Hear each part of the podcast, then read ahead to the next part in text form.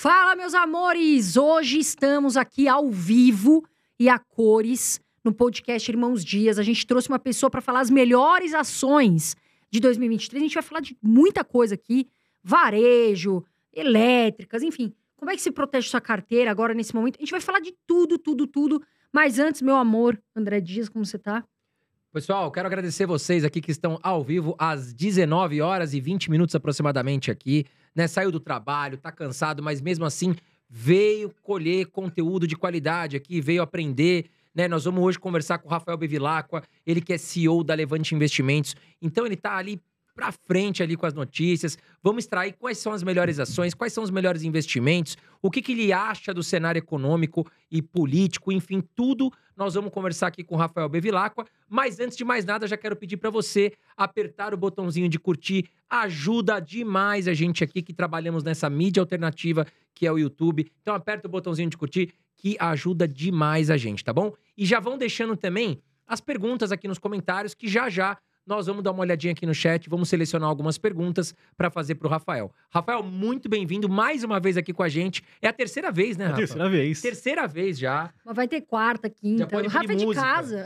Eu, eu que agradeço, é uma honra estar aqui mais uma vez. É sempre um prazer, um bate-papo divertido.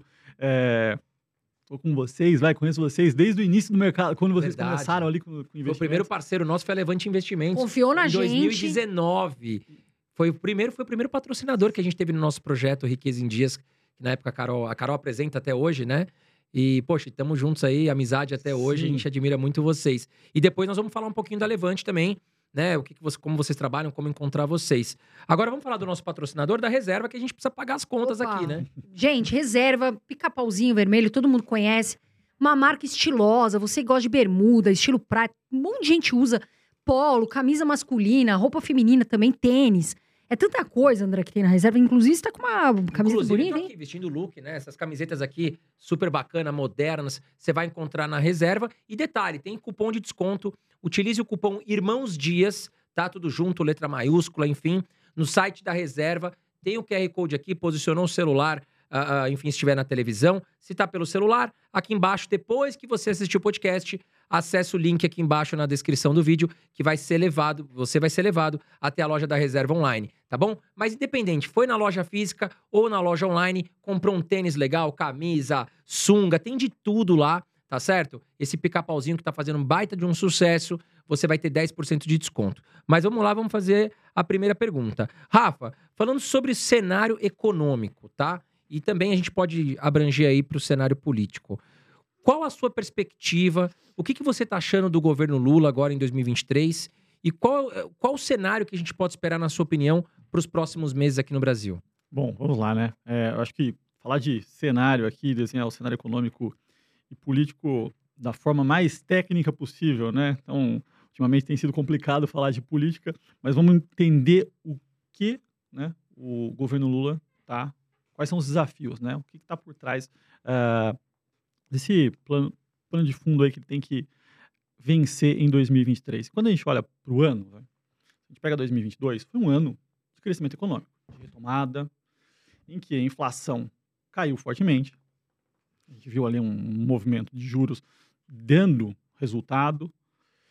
E, dado tudo isso, você entra em 2023, que é um ano muito mais complicado. Então, do lado externo, a gente tem um ano de aperto monetário. Né? A gente vê as, as taxas de juros pelo mundo em um patamar elevado.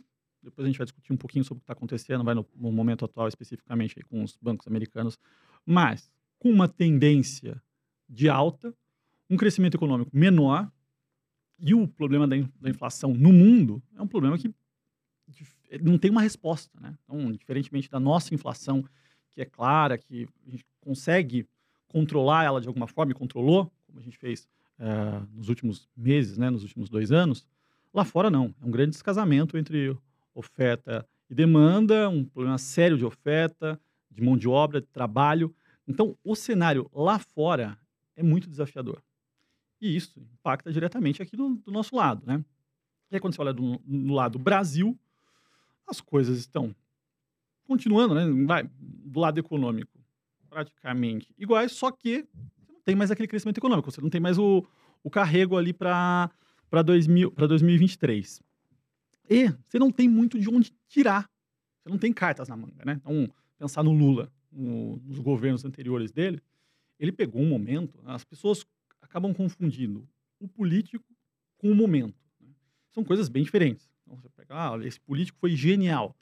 Tá, ele fez algo genial ou ele pegou um momento genial? E o que a gente teve é, no primeiro e segundo mandato dele, a gente teve uma grande mudança econômica no Brasil. Sim, o minério de ferro explodiu. Isso fez, um, fez com que tivesse uma grande entrada de, de recursos aqui na nossa economia. A gente teve uma migração das classes D e E para C, crescimento do crédito, varejo, tudo isso fez um, teve um impacto né, econômico, social muito grande. Mas o momento era outro, né? Era um momento de boom econômico global. Esse vai, e aí as pessoas, vai, alguns tinham expectativa, ah, o Lula vai ser aquele Lula do, dos governos passados. Não, é o momento, né? Você pode ser o melhor gestor do mundo. Você pega um, uma crise, uma pandemia, você não tem muito o que fazer. E aí, nesse momento, né, as pessoas tinham uma expectativa, né? Quem tinha uma expectativa, eu não tinha, mas quem tinha, está é, se frustrando. Está pedindo picanha. Porque não vai, Exatamente. Ah, não tem como reduzir o preço de tudo, não tem como dar dinheiro para todo mundo, as coisas não vão crescer do dia para a noite, não. Esses são os, o, os pontos micros que o governo anterior vinha fazendo.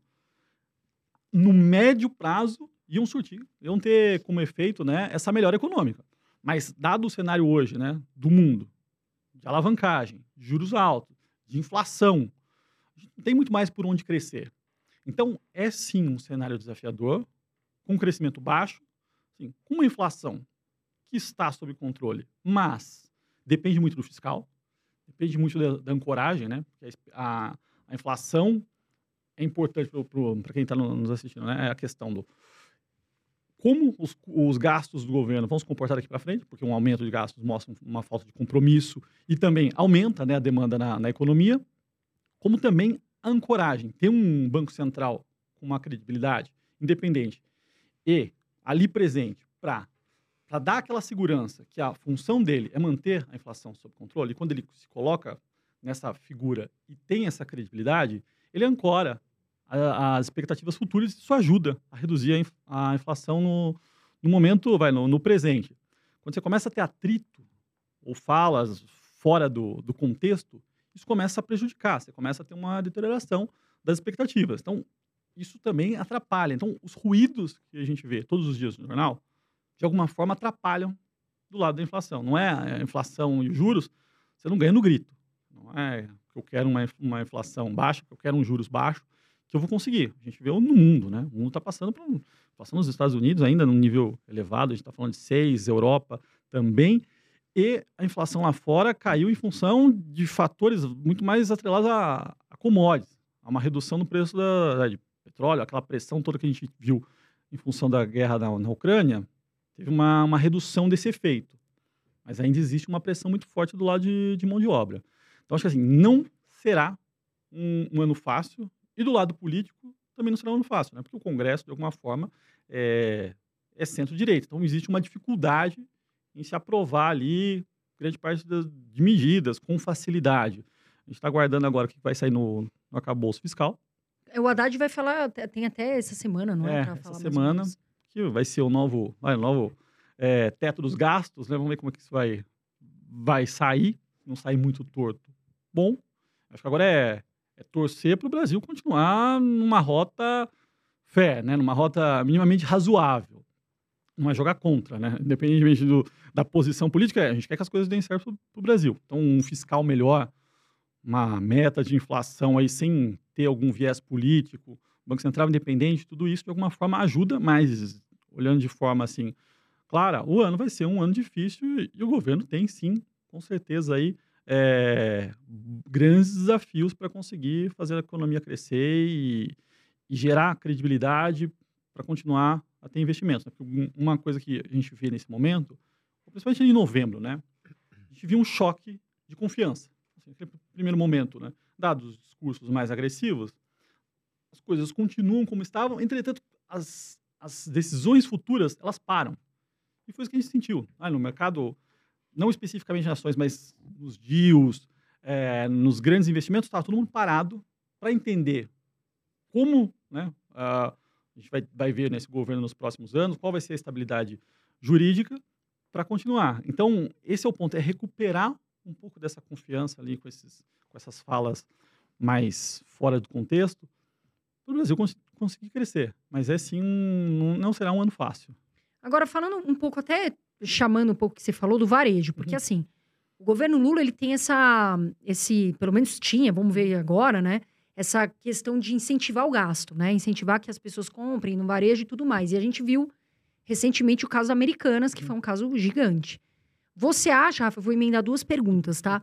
Você acha que Americanas agora é uma oportunidade, que muitos investidores perguntam, e como que você vê o cenário varejo? Porque a Via Varejo caiu, tá caindo muito, uhum. né? Caiu já acho que 37% a média.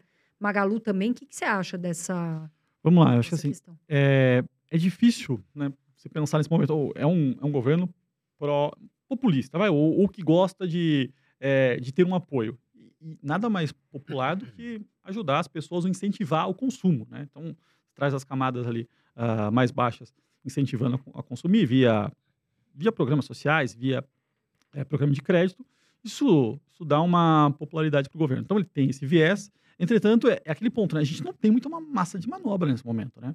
É um fiscal já comprometido, um cenário com inflação vai, que a gente conseguiu controlar, mas se você acelerar muito fiscal, você piora ainda mais a inflação. Então, não tem, é, não tem esses graus de liberdade que se tinha lá no, no passado.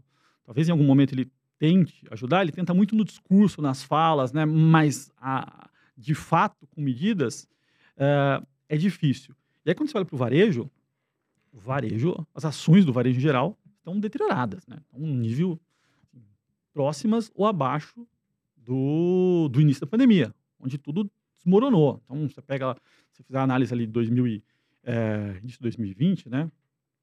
A pandemia foi 20 ou 21, não lembro agora. Foi, foi 2020. 2020. Março de 2020 Março o negócio 2020, pegou. É, não lembro se era 2020 ou 2021. É, você pega naquele, na, compara os momentos, muitas das ações estão bem abaixo do que estava no pior momento da pandemia. E naquele momento, a incerteza era muito maior do que é hoje. Você olha para a situação das empresas, de forma geral na Bolsa, estão atrativas, estão com múltiplos descontados, não estão alavancadas, estão capitalizadas. Aí você pega no varejo especificamente, tem uma outra numa situação um pouco mais é, difícil, um pouco mais dura.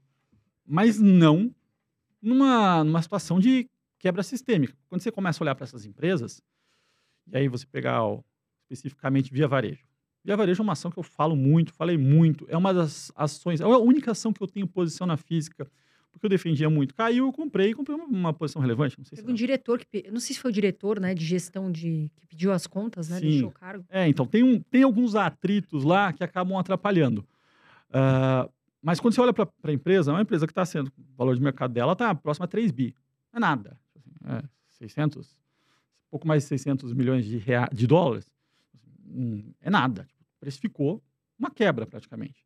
E aí, quando você olha para o resultado, o resultado do, do quarto trimestre, foi um resultado de geração de caixa operacional, em que ela conseguiu pagar os, os passivos trabalhistas com a, os, os, ativos que ela tinha as, é, de impostos a, a, receber, então o net ali foi até positivo.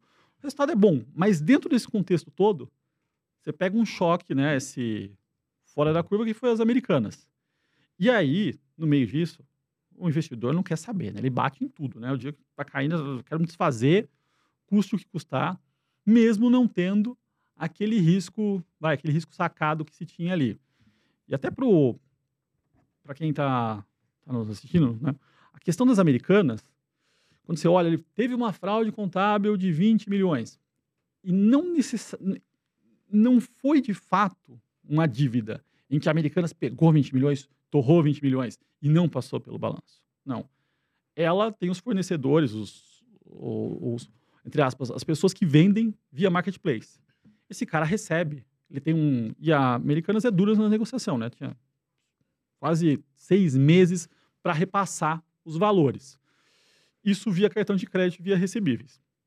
O que, que ela fazia? Ah, os bancos antecipavam os recebíveis para esses fornecedores. Assim, qual que é o risco? Ah, cartão de crédito foi é, é Itaú, é Bradesco. Assim, o risco de crédito praticamente não existe, é o risco do banco. Só que, como a americana estava no meio dessa operação, ela de alguma forma ela ela era avalista desse crédito, que na minha visão não tinha risco de crédito, e teria que colocar no balanço dela como uma dívida. Não colocava, porque isso E juros também, é, né? a- era, é gatilho para algumas questões de dívida ali. Então, assim, não é que foi uma. Fica numa, num limbo ali, regulatório. Tá? Mas, quando sai as notícias que o CEO está saindo, 20 bi de fraude, acabou, né? Esse é o ponto. Aí o fornecedor não quer mais é, vender via americanas, aí é sistêmico, as coisas vão, vão acontecendo. Eu acho que é um ponto isolado. A gente tem visto aí as, nos, nas semanas seguintes as empresas colocaram ali que o risco de sacado já estava no, no balanço delas, mas né, fica aquele clima ruim, aquele, aquela tensão em relação a essas ações. E, né, na minha visão, é, o resultado veio bom. O mercado está precificando que não vale nada, né? Que as empresas vão continuar a reduzir de tamanho, na minha visão, não acho de jeito nenhum, mas não tem um gatilho. Assim, o que, que essas, precisa essas ações andarem? Precisa de um gatilho. Ah, uma melhora no, no varejo, um programa, alguém vai fazer um deal com as americanas e, e passar uma régua, mas o news flow, de, de o fluxo de notícias nesse momento é ruim. Então, não tem, não tem investidor né, com apetite a risco para tomar posição, Então, entre posição aspas, relevante. você não acha que é assim? Você acha que quem tem na carteira não é o momento de vender, que caiu bastante, Sim. é, não vende, mas quem quer comprar, talvez não seja, talvez é bom avaliar. É assim, tem, tem risco, né? Não é uma, uma ação. Vai, fala de varejo, onde dá para estar posicionado? Alta renda. Onde não tem, ah, nesse momento, vai, com uma economia patinando, inflação ainda alta, juros, quais são os setores que não sofrem? Ou quem está exposto à alta renda. Esse, esse público não é inflexível, né? A gente viu isso em vários momentos, em pandemia, inclusive, eles, eles, o, o, o consumo aumenta nesses momentos. Então, assim, exposição em, em público alta renda, pega um shoppings, um Iguatemi da vida, você não vai ter, não vai ter Muito dor erro. de né? cabeça, é, não vai ter erro. Quando você olha para esses outros players, sim, americanas, eu estaria fora, porque é um grande embrólio ali. Quando os controladores chegam, a gente não sabia, fica aquela situação, né? tá, o que, o que mais pode acontecer? Então, americanas, assim, é um risco. Aí das duas, Via Varejo Americana e, e Magalu, eu gosto de Via Varejo, e muito mais ainda pelo nível de valuation que ela está. Está sendo negociada aqui a, a 3 bi, uma empresa que deu quase 2 bi meio de EBITDA. Assim, gosto, sim, tem um monte de passivos trabalhistas que provavelmente ela vai conseguir pagar com os... ah, ela tem alguns ativos eh, de impostos a receber, que ela já conseguiu fazer isso em 2022, mas tem esse, essa volatilidade. Do lado da Magalu, é uma empresa que, mesmo com a queda, o nível dela de, de valuation, o valor de mercado dela, ainda é alto. Então, assim, entre as duas, eu fico com a Via Varejo. Eu, como eu falei, eu tenho Via Varejo, eu comprei, caiu muito, continuo com as ações, tem uma certa tranquilidade. Provavelmente não vai ser o ano que vai andar. Mas, ah, acho que tem muito valor ali. E aí é, é exatamente isso, né? O, o varejo, né? Como o que pegar no varejo nesse momento, né? Você quer um negócio de risco, que tem um valor, na minha visão, eu gosto bastante, é uma Via varejo. Se não quer, vai para um negócio premium que não vai te dar dor de cabeça. Entra num shopping Guatemi, E Mercado. Livre e Amazon. gosto. E aí são mercados, vai, pegar. Quem é o grande, na minha visão, consolidador e o player melhor posicionado é o Mercado Livre. E mesmo pelo próprio valor de mercado, é, isso já está dado. Quem, quem vence essa competição no e-commerce no mundo? É quem tem a melhor entrega. Afinal das contas, é isso. É logística. Você vai lá no Mercado Livre, entrega hoje. É hoje. Putz, eles têm uma logística que é... Sensacional, é sensacional. Deles, assim, eles conseguiram ganhar um mercado de fato e você paga por isso. Então, não é um serviço também, o frete não é barato, não- ele, não- ele é rentável, no final das contas. Assim como a Amazon lá fora. Eles conseguiram construir um, um, um case redondo. Então, assim, gosto, é um player vai, que pega um pouco mais América Latina, mas é, vai pensando, você quer ter uma exposição em e-commerce sem ter, vai, sem ser um, um distress de uma empresa com alguns problemas, entra via Mercado Livre. Legal, Rafa. Ah, e acho que é legal a gente deixar claro aqui para os nossos telespectadores que o varejo ele é muito grande, né? Ele é muito amplo. A gente tem o varejo, vamos dizer aí, do e-commerce mais forte ligado a eletrodomésticos e tudo mais, que é a Magazine Luiza, via varejo. Podemos colocar até lojas americanas. Mas nós também temos, né, Rafa, o varejo vestuário. Por exemplo, nós temos a Arezo, a Renner, que trabalham com margens de lucro, inclusive, maior. Por quê? Na Renner você tem a marca Renner, as roupas que ela vende, né? Ela consegue precificar e ter uma margem de lucro maior ali. Ela pode colocar o preço é, versus o valuation de marca, Arezo, enfim, que é um grupo grande também. Agora, quando a gente fala de Magazine Luiza e lojas americanas e Cas Bahia, no caso a Via, a mesma geladeira que é vendida numa empresa é vendida na outra. Então foi o que você falou, eles vão ganhar onde? Ou no preço ou na entrega, e aí começa a dificultar muito essa questão. Então a gente tem que tomar um pouco de cuidado, porque a gente vê aqui até no chat algumas pessoas falando: "Não, o varejo vai quebrar, o Bartz tem razão", tal, tal, tal. A gente tem que saber separar aí as colocações, porque nós temos o varejo que realmente corre mais risco e nós temos o varejo aí, como você falou, alto padrão, que corre muito menos risco. Agora a minha pergunta, e já já nós vamos para o chat, vão deixando aí o botãozinho de curtir apertado, né, que ajuda muito a gente aqui. Se você entrou agora, aperta o botão de curtir e já vai deixando as suas dúvidas. Aliás, quero saber de vocês também, de onde vocês estão falando. É muito importante isso para nós. Qual cidade, qual estado vocês estão falando? Comentem aqui no chat. Já já eu vou dar uma olhadinha aqui no chat na pergunta de vocês. Agora é o seguinte, Rafa. Nós estamos hoje com 103 mil pontos na Bolsa de Valores, né? E, e se a gente olhar o PL, preço sobre lucro, da Ibovespa, nós estamos aí acho que em 4,8, se eu não me engano, abaixo de 5, sendo que a média histórica dos últimos 10 anos é em torno de 15. O PL já chegamos a 25 quase, ali no topo histórico.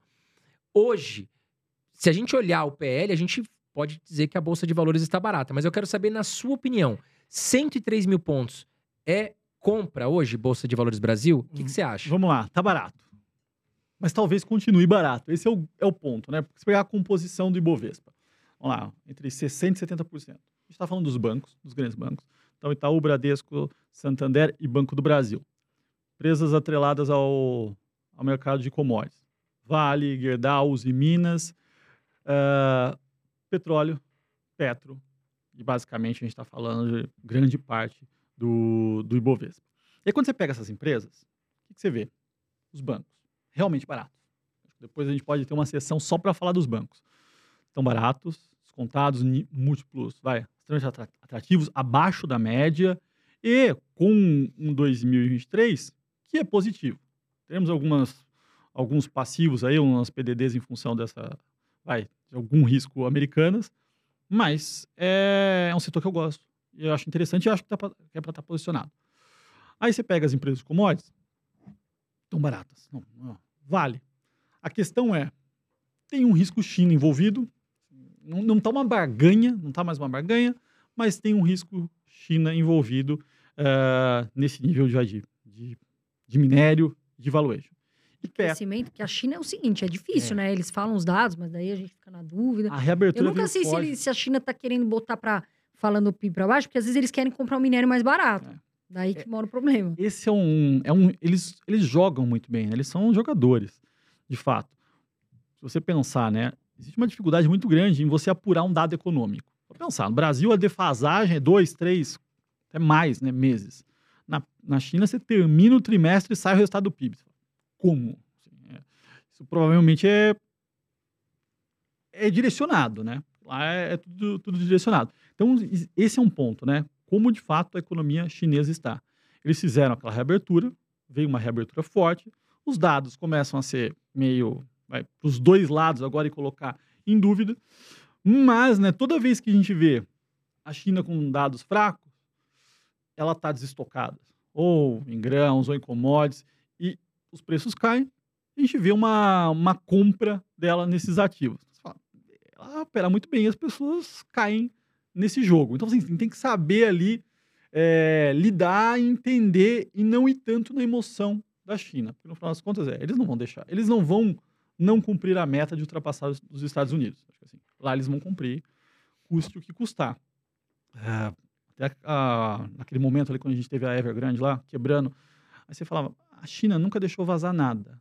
Do dia para a noite, a maior incorporadora deles está quebrada, o mundo inteiro está sabendo, e eles não vão salvar. Assim, e isso tem um risco sistêmico sobre construção civil e, e commodities, que representa 30%, 35% da economia deles. Faz sentido? Não faz sentido. Nenhum. Não faz sentido. Eles não são idiotas. E aí, depois de um tempo, as coisas desaparecem, tudo volta a funcionar e maravilha. Então, é, China é um problema, mas quando você coloca numa composição de carteira, você tem que estar dolarizado. A gente tem bastante risco político aqui, incertezas do lado do nosso doméstico, está posicionado em exportadoras, que depende, e commodities, né, que está pouco dependente aqui do nosso mercado, é interessante. Então, acho que é, é um ponto. E qual era o outro ponto que eu... Não, e aí, o PL... Você compra, né? Ah. Hoje, se você acredita que 103 mil pontos já é uma, um bom momento. Poxa, a gente olhando Sim. aí historicamente, a gente tá muito abaixo do que- aí de valuation de bolsa, né? Se você acha que é um bom momento para comprar ou você acha- ainda tá cauteloso? Olha, não, eu acho que assim, eu acho que é, é um, é um momento, sim, de aumentando. Assim, é o otimista cauteloso. Tá barato, tá. Vai andar? Não sei. Mas para estar posicionado, se você é aquele investidor que tem sempre o fluxo ali entrando e vai, vai se alocando, é um bom momento. 102, O cara que tem 103, visão de longo prazo é, um É. bom momento. se posiciona. Pode ser que tenha mais barulho, barulho do nosso lado político aí, isso derrube mais, mas tá barato. Então, assim, a- a- aproveitar bons negócios faz, faz todo sentido. É, o investidor tem que ter aquela, vai, aquela, o racional de entender, talvez, cai mais. Mas o que você está pensando, né? Está tá girando, está tradando, aí o negócio é outro, vai, vai ficar ali Saber olhando para as perfil também, métricas, né? é, exatamente de, de curto prazo, ou então você está olhando para médio e longo prazo. Nesse caso, tá barato. Tomaria cuidado com estatais, mas fora isso, E a questão, é, assim, falando do- das oportunidades, né? Quais são os setores hoje que a gente pode falar que são promissores uhum. para esse ano? Ó, vamos lá. Eu acho que assim, dois, 2023, dado que a gente tem desenhado, é um ano. O que, que vai prevalecer? Crescimento econômico baixo, uma briga com inflação e juros. A gente pode ver algum um momento um- uma redução na Selic, mas a Selic em um nível de um nível alto ainda. Né? A gente está falando que a Selic não não vai cair para baixo dos, dos dois dígitos tão cedo, né? não, não se tem uma, uma visibilidade. Então, dado isso, é está posicionado em players que conseguem captar né, esse, esse nível de Selic alto. Bancos. Pegar os bancos, a posição dos books deles, melhora também a, o spread, né? Então, a relação entre captação e eh, empréstimos, quando a Selic sobe, você consegue ali ter uma margem para aumentar os spreads.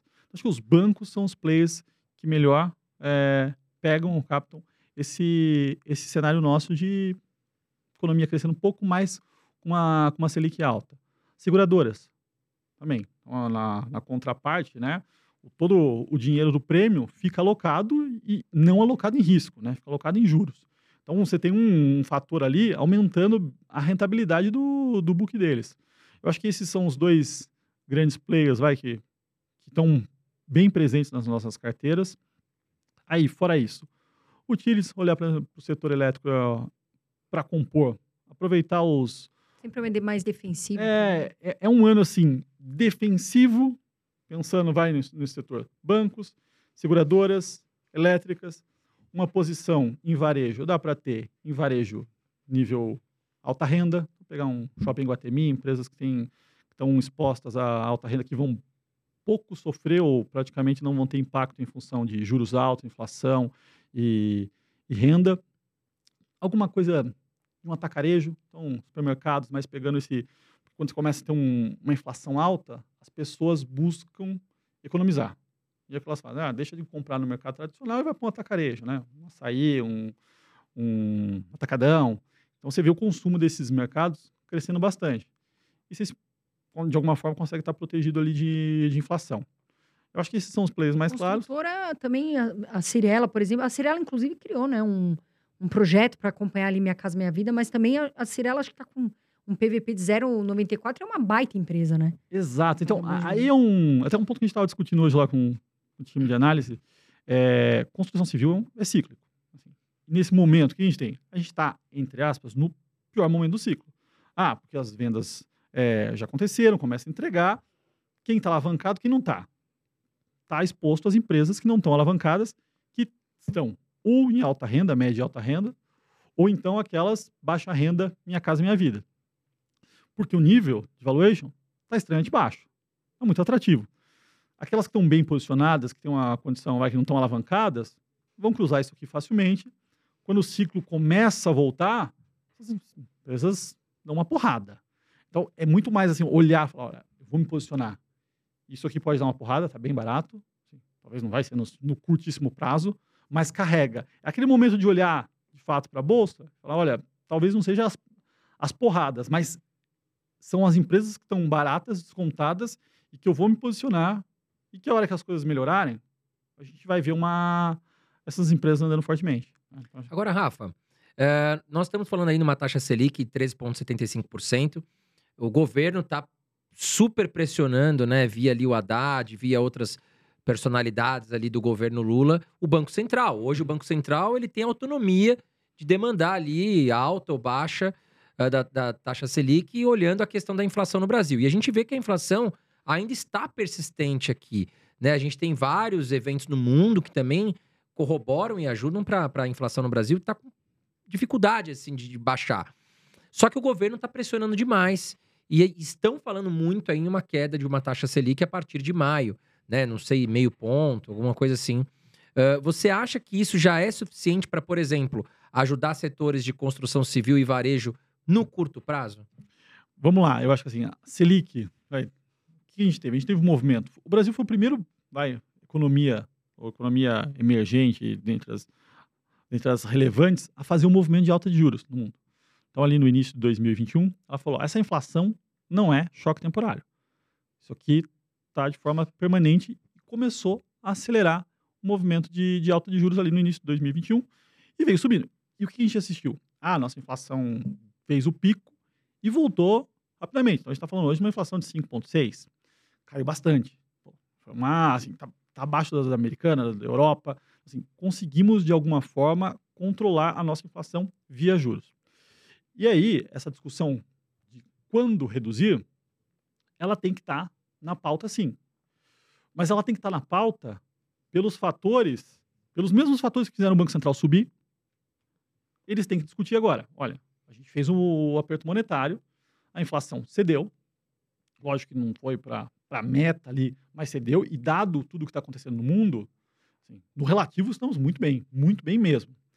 Mas, assim, faz sentido agora, dado o nosso cenário de inflação, ancoragem, reduzir juros, dado que o- a economia também começa a embicar para baixo, e se a hum, economia começar a, a ceder, isso vai ter mais um efeito vai, que vai jogar a inflação para baixo? Eu acho que essa discussão faz sentido.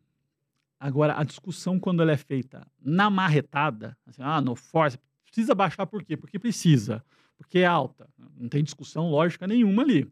É, essa discussão, quando você pega exatamente, quando você pega o pré-fixado 2030, né, que é a média da taxa de juros daqui até 2030, toda vez que teve essa discussão, os juros só aumentam. Então, os juros futuros sobem. É uma discussão que tem um efeito negativo, porque fala, olha, o Banco Central vai fazer cagada para, entre aspas, né, se fizesse ali, para agradar o político, a inflação sai do controle e lá na frente vai ter que subir muitos juros. Então- E aí é complicado, vai aquele cenário pior ainda, né? Exatamente. Então a discussão não pode ser pautada em argumento político eleitoral. Tem que ser pautada em cenário, em visão econômica do Banco Central. Sim, em algum momento o Banco Central acho que tem espaço para reduzir juros esse ano aqui no, no Brasil, sim. É, eu só, só não espero que essa pauta continue e machuque a, a nossa possível redução. Porque se você decide, né, banco, a, a decisão de ó, estabilizamos, a inflação caiu, você começa a reduzir juros e a inflação começa a subir de novo, o Banco Central ficar esquisado. Né? Ele vai ter que correr atrás do rabo e aí o, o perigo é maior ainda. Ele, ele tem que dar um choque para manter essa inflação sob controle. Então, é uma decisão muito difícil. Se você erra, você vai ter que. Grande parte né, da, desse movimento que a gente está assistindo no mundo, de inflação alta e dos bancos centrais subindo juros rapidamente, né, um nível hum, elevado, tá é em consequência da decisão lá de 2020 de reduzir juros fortemente zerar. O negócio não foi como esperava, graças a Deus, né? A pandemia não parou o mundo, as coisas voltaram à normalidade, os bancos centrais ficaram descuidados, tiveram que correr atrás do rabo, e aí a gente viu esse movimento. Então, assim, não pode acontecer esse mesmo movimento. É uma decisão delicada, não é uma decisão de, de boteco, né? As, as pessoas transformam assim, ah, é alto, porque no Brasil é alto e pronto, acabou. Olha para o nosso nível de inflação. A gente conseguiu vencer a inflação em 2022 e o mundo inteiro não conseguiu.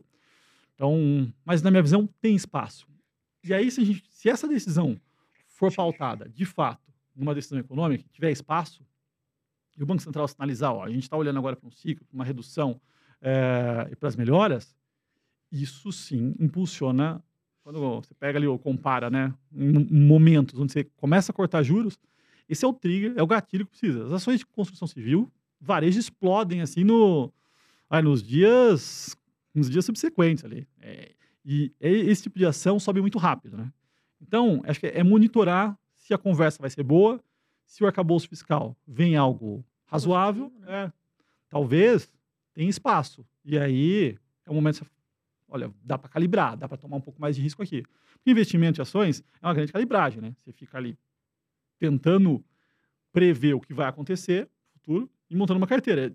De acordo com o que vai acontecendo, você vai ajustando. A probabilidade de ter um, uma queda de juros em função da melhor vai, inflação e, e cenário está aumentando, aumenta, começa a calibrar um pouco mais de risco na, na carteira, construção civil, varejo. É, a gente pode ver um movimento assim, de alta. Agora, Sabe construção civil. Podemos falar que a Exetec, Cirela, aí de, alto, de alta renda, e falando em baixa renda, a MRV, são as melhores construtoras hoje posicionadas na Bolsa de Valores, com baixa alavancagem? Qual a sua opinião? Vamos lá. Cirela, sim, uma das empresas que a gente tem no nosso, nos nossos portfólios. Exetec é uma empresa que eu gosto muito. É, nossa acompanha desde 2010, muito bem gerida, muito bem tocada ali. É, para quem para quem não acompanha, vai, para quem não acompanha de perto os setores, construção civil, construção civil de média e alta renda, são business to tocado por famílias. Não existe corporation, executivos tocando esse negócio, porque é o cheiro da merda, né? O cara vai pensar no bônus seguinte e arrebenta a empresa. É, os caras estão lá na obra todo dia, olhando o que está acontecendo e lançando até onde eles conseguem visitar a, os empreendimentos todos os dias. Né? Então, são empresas familiares que são muito bem, bem geridas nesse sentido, que não se alavancam, não fazem besteira. Uh, são as premiums. Gosto bastante da. E a JHSF também, que é de alto padrão. Sim, bem posicionada também. Então, um mix ali de também outros ativos, shoppings. É... E do lado de baixa renda, direcional.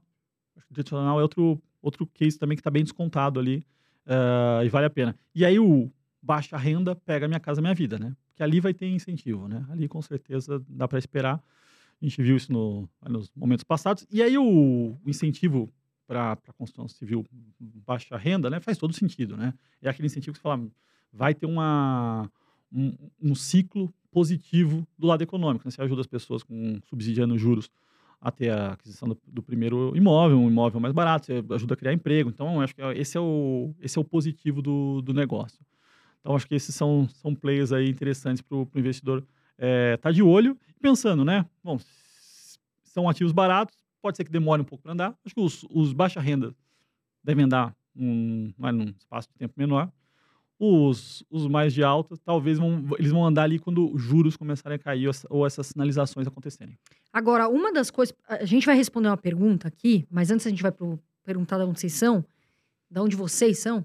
É, que é o seguinte, né? A gente viu quebra de bancos americanos e muitos de vocês querem saber, Nubank, C6, o que, que eu faço? Vai quebrar? E essa pergunta acho que foi assim, a que a gente mais recebeu. Esses dias a gente vai falar um pouquinho do que está acontecendo também. Mas antes, André, comenta aí com a gente Vamos pro da chat? Onde tá essa, da onde tá essa turma, essas pessoas que Vamos vêm lá. aqui estudar e estão aqui fazendo o dever de casa? Olha lá, o Alfredo Investe falando: quero ver o ping-pong das ações. Vai ter ping-pong, a gente vai falar mais pro final aqui. Uh, Rafael Francisco, nesse momento estou fugindo de estatais. Pessoal comentando bastante aqui. Uh, o Gu falando para fazer caixa. Eduardo falando que o Banco do Brasil é top. O pessoal tá comentando bastante aqui agora. Nós temos aí mais de 600 pessoas ao vivo com a gente aqui, só que muitas pessoas ainda não apertaram o botãozinho de curtir, pessoal. É muito importante pra gente. Olha lá, bateu aqui 500 curtidas, eu vou e a Carol aqui nós vamos direcionar três perguntas do chat pro Rafael, tá? Então, nos ajudem aí, apertem o botãozinho de curtir que ajuda muito. Mas vamos lá, Carol, qual a sua pergunta? É, essa, essa questão toda que a gente tá vendo, né? Silvergate, aí depois, agora teve o, o banco. é, gente, SVB, tudo isso uma confusão, Uhum. né? E aí o medo do efeito dominó.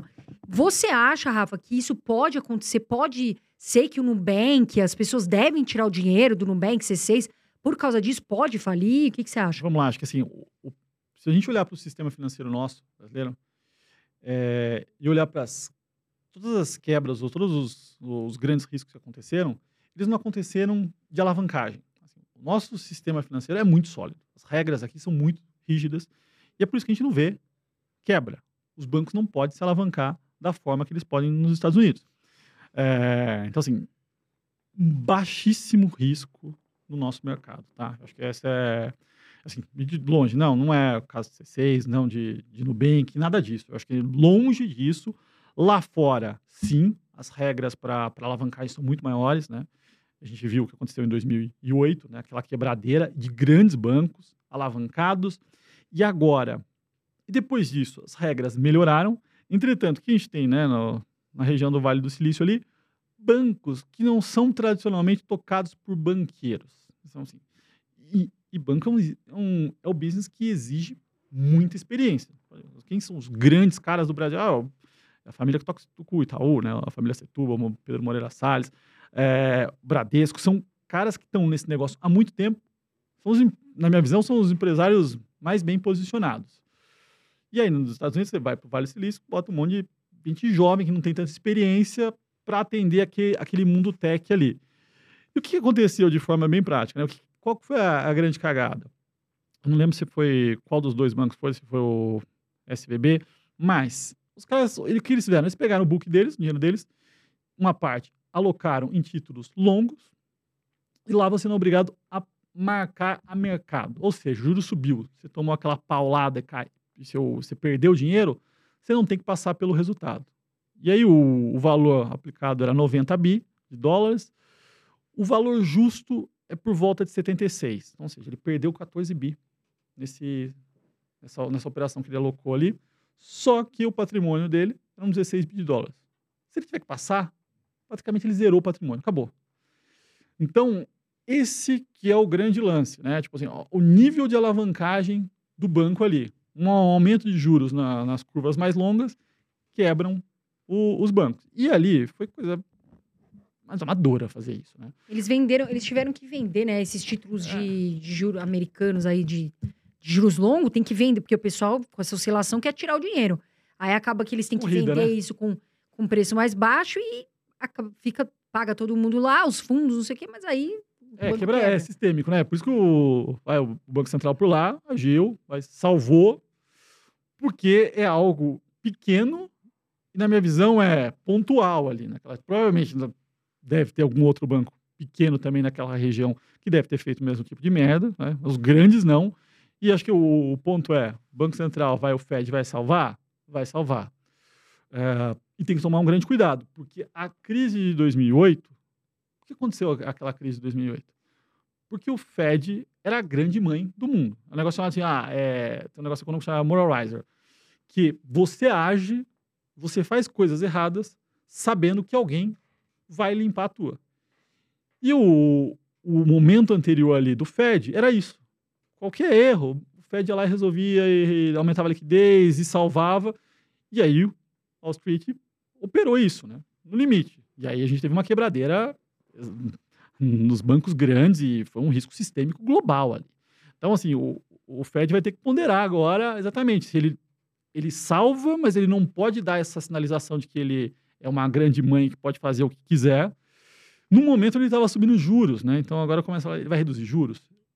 A gente não vai nem subir, reduzir, não sei, porque é uma sinalização também muito amigável e friendly para esse tipo de, de atitude.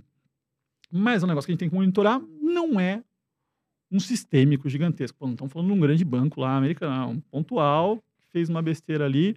É, a gente está acompanhando, né? Os mercados lá fora estão subindo, né? Não teve nenhum, vai, nenhum grande impacto.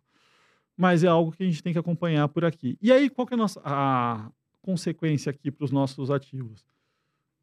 Longe do C6, de, de Nubank, nada disso. Uh, porque o nosso nível de alavancagem para operar no nosso mercado é outro. Essas ações acabam sofrendo, né, no caso uh, do Bank, por quê? São ativos que são negociados a níveis de valuations altíssimos. E aí, quando o investidor olha, ele compara com os ativos lá fora, com os bancos digitais, tudo apanhando, ele apanha junto. O banco, o, o Nubank aqui estava sendo avaliado no final do dia um pouco mais de 20 bi de dólares. Estamos falando aqui de mais de 100 bi de real. O que, que gera de lucro essas coisas? Nada, é bola. Quando vai gerar? Não sei. Operacionalmente, sei, porque não é um banco. Né? O banco ganha dinheiro com carteira de crédito. Ali ganha com serviço, mas tem um, um capex gigantesco. Aí você compara com o Banco do Brasil. o Banco do Brasil está valendo 100 bi. Assim. E o Banco do Brasil gera 30 bi de lucro, gerou 30 bi de lucro no último ano. Né? Pode ter um, um, lucro um pouco maior do que deveria, mas a gente está falando de um nível de, de preço-lucro de 3 vezes meia, 4, enquanto o outro não gera nada. E, o call, né, e, o, e o case que os investidores tiveram quando foram investir nesses bancos digitais é eles vão crescer e vão tomar o lugar dos bancos grandes.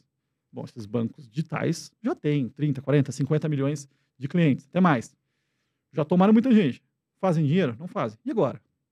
E a, o C6 está falando em taxa, né? De... Não, alguns bancos digitais já começaram a cobrar uma taxa, né? Por exemplo, o C6 divulgou essa semana que para quem não mexe ali na conta, quem não, não tem, por exemplo, não sei quanto, mas não tem mil reais investido ou não gera uh, num movimento cartão de crédito, tal, tal, tal, vai ter que pagar quatro reais por mês em tarifa. Claro, a gente fala em quatro reais, ah, não é grande coisa, mas já é uma tarifa que eles vão imputar. Se a gente considerar, sei lá, 20 milhões de clientes, já é uma grana que o C6 vai fazer. A gente tem o Nubank cobrando taxa de saque, acho que é R$ 6,50. O C6 acho que está cobrando também. Então, os bancos digitais, de alguma forma, estão começando a imputar algumas tarifinhas ali, e aí nós vamos ter que ver o seguinte: esse amor pelo banco digital, né, pelos, pelo Nubank, pelo C6, vai continuar após inserir tarifas, ou essa galera vai começar a sair e voltar para o bancão, né? Foi o que o Rafa falou. Esses bancos digitais, eles não estão gerando lucro. E de alguma forma eles precisam, não dá para ser uma mãe e abraçar todo mundo, eles precisam gerar dinheiro. E de alguma forma, agora que eles cresceram a base, no Bank 70 e poucos milhões de clientes, vão começar a espetar alguma, algumas tarifas. Agora, falando um pouquinho sobre o banco americano SVB, a gente vê que lá os CEOs estão sendo processados já, uhum. né? A coisa foi, foi feia. Estão falando que esconderam informações, tal, tal, tal. Lá a justiça é mais rápida. Puxando o gatilho aqui para o Brasil, vamos falar de lojas americanas, Rafa. E a gente vê o seguinte, né? Que apareceu aí os 40 bilhões de reais, né? E muita gente falando em fraude contábil, em injustiça. Os acionistas minoritários tomaram aí um prejuízo de 90% frente aos seus investimentos. Uh, você acha que a loja americanas pode ser a ponta do iceberg? Nós temos outras empresas aqui no Brasil que, que estão aí em risco, que estão sob análise. O que, que, que você tem a dizer sobre o caso Americanas e o mercado em si? Vamos lá, eu acho que assim, é pontual. Eu acho que assim, a gente tem um negócio pontual no, no nosso no mercado, mesmo porque quando você pega contabilidade, vai, ou os. Até nos primeiros dias lá, quando teve a, a, a, saiu o anúncio, as auditorias falaram, não, tá tudo de acordo com as regras de contabilidade. E regra, regra contábil é um, é um range, né? é um intervalo, em que muitas vezes você faz algo que não é fé, justo, mas está dentro das regras. E assim, em grande parte desse mundo, as empresas ajustam ou tendem a mostrar o resultado da melhor forma possível. Não que seja uma fraude, mas que seja um ajuste ali para mostrar como é que você quer mostrar o seu, seu resultado da melhor forma possível, da forma mais bonita. Até assim, o que acontece no Brasil? Ah, o que é custo passa pelo resultado. Capex, investimento futuro, não passa pelo resultado. E aí, muitas empresas falam o quê? Ah, isso não é custo, isso é desenvolvimento futuro. E aí você vai botando tudo em CAPEX, tem, lógico, no seu fluxo de caixa, só que não passa no seu resultado, você engorda o teu lucro. Assim, o lucro, no final das contas, é uma opinião. Assim, o, a geração de caixa, não. Por isso que eu falo muitas vezes quando eu estou falando sobre profissionais. Olha para a geração de caixa da empresa. Você olha lá, abriu a Petro, ah, teve um prejuízo de 10 bi de dólares, 10 bi de dólares. Ah, mas gerou 15 bi de caixa. Teve que passar alguma coisa de custo ali que não faz muito sentido. É diferente olhar para o balanço de uma empresa, numa SA, versus o que, você, que a gente está acostumado a ter como custo para nós mesmos. Porque assim, você pode, muitas vezes, ter um custo gigantesco. As empresas de commodities, muitas vezes, têm custo. Ah, quando a gente viu a queda no, no preço do, do, do petróleo, ah, bateu 20 dólares. As empresas né, tiveram que reajustar todo o seu valor que elas tinham impostos para o novo nível de, de, de, petróleo. Ou seja, ela teve que passar um custo lá, nem lembro na época, mas era 50 bi de dólares como um custo. Aquele custo aconteceu? Não. Não aconteceu absolutamente nada. E aí você olhava para o resultado e falava, nossa, foi uma merda. Não foi. Então, isso é como se você tivesse um apartamento. Vamos lá, você pensa no seu apartamento 2022. Ele caiu, o mercado deu uma estressada, reduziu o valor de mercado dele em 500 mil reais. E você fosse obrigado a passar no seu IR, olha, tive um custo de 500 mil reais. Então, tive, tive um prejuízo, só queimei caixa. Não aconteceu nada. E no ano seguinte subir um milhão e você vai ter que passar como. Não, não teve. Então, esse é o, o grande ponto.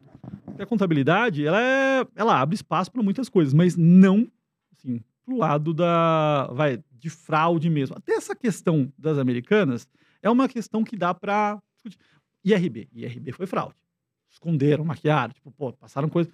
Ali, existe um, uma, uma certa, é um certo limbo. É discutível muita coisa ali dentro da, da, das americanas. É que a forma que foi colocada, depois o estresse todo, arrebenta, não tem mais o que discutir né, depois disso. Uh, mas não é exatamente essa, é, essa linha. Mas eu não acho que tenha nada muito fora do. Então é pontual também. É, Você acha que pontual, a Americanas sim. aconteceu, mas não temos outras empresas aí. Sim. Porque agora surgiu o assunto da Magazine Luiza, que teve uma denúncia anônima, Uhum. né? Que poderia ter também alguns indícios de fraude contábil. As ações chegaram a cair bastante. Mas, assim, a governança corporativa agiu bem de Magazine Luiza. Achei que a declaração ali do CEO foi bacana, dizendo que eles iriam investigar, que eles iriam passar mais informações. Mas você acha que, por enquanto, é pontual É, questão, eu né? acho que é, isso aí deve ser pontual. Isso aí hum, tem que passar por muita gente, né? Muita, quando uma empresa tem uma governança, tem auditoria, não tem uma série dessas, né? Se tivesse isso, as, as próprias auditorias já iam ficar atentas ali pós, pós-americanas. Que Voltando a, a banco, né, aos bancos, o Bradesco, né? O Bradesco caiu 30% em seis meses. Muitas pessoas perguntaram para mim, poxa, teve um dia que tá caindo 15%. Ah, eu vou vender, eu vou vender tudo, porque o pessoal faz esse movimento inverso, né? Infelizmente. E eu comprei, Uhum. porque eu acho que o Bradesco tem uma tendência, além de ser bom pagador de dividendos. Você acha que esse momento agora é compra no Bradesco? Eu acho que assim, o resultado dos bancos, vai, 2023, devem ser positivos, mas o que a gente vai ver de forma geral? Aumento da inadimplência. A linha das provisões, né, das PDDs, elas vão aumentar. Por quê? Desemprego, economia dando umas patinadas, isso acaba impactando. O que a gente viu já no, no quarto trimestre, né? O, o Itaú veio e falou: olha, eu tenho, eu tenho, se eu não me engano, o risco deles eram 2 bi 400 nas americanas. Eles tinham parte disso em já feito provisões eh, extraordinárias. Fizeram mais um- uma, uma PDD de 1,7. Falou: ó, tá limpo. Tipo, zerei americanas. Meu balanço já não tem mais nada. Eh, e o Itaú é sempre o mais conservador. Você pode ver, pega 2021 ali, o Itaú foi o que menos andou em relação aos outros bancos. E agora ele começou, tipo, você pega um, aí um espaço dos últimos 12 meses, ele está andando bem mais. Porque ele foi mais conservador e agora está com balanço limpo. O Bradesco, ele costuma dar umas pisadas na bola. Ah, errou um pouco em carteira de crédito, teve que aumentar a PDD. Então, o que eu acho? Resultados bons, mas as PDDs vão vir mais fortes no Bradesco do que no Itaú. Mas são dois bancos baratos, não descontados, e que um caiu muito. Eu acho que o momento, talvez o, é aquele ativo, tá barato, não sei se vai andar nesse trimestre ou, ou no terceiro, mas ele vai andar. Limpou isso aqui, esses erros de, de provisão, tá maravilha, tá barato, tá descontado. É isso, né? Olhar para o negócio, quando tem uma queda dessa, é, mudou o case completamente? Não. Ah, teve um, teve um resultado não bom, provavelmente os próximos também não vão vir porradas, vai ser um resultado mais bonito do mundo. O Itaú acho que vai, vai ser o, o top sempre nos resultados nos próximos. É para vender? Não. Tipo, É para vender quando você pega um caso desse, puta, Americanas, fraude. Aí ferrou. Aí, tipo, aí você não tem como, como entender. E RB? RB foi um case que a gente tinha na carteira não levante durante lá no foi 2021, se eu não me engano. E ali, o primeiro indício que apareceu, a empresa não conseguiu explicar. Um dia depois, ó, vamos reduzir, porque não vamos vender, né? Zerar. Porque você não tem como. Não tem como comprar um case que você fraude, ou você não consegue ver os dados. Então, aí é um case de fato que você mudou drasticamente. Aqui não. Aqui é um resultado um, um outro ruim, um com impacto de provisões, mas que não muda no longo prazo. Então é olhar para isso. Eu tenho na carteira, gosto, vou, estou posicionado para longo prazo, aumenta. Aumentando um pouco aqui. E o Banco do Brasil, Rafa? Se a gente olhar o valuation, é, o preço sobre valor patrimonial, sei lá, deve estar aí em 0,70, PL baixo, pagando bons dividendos.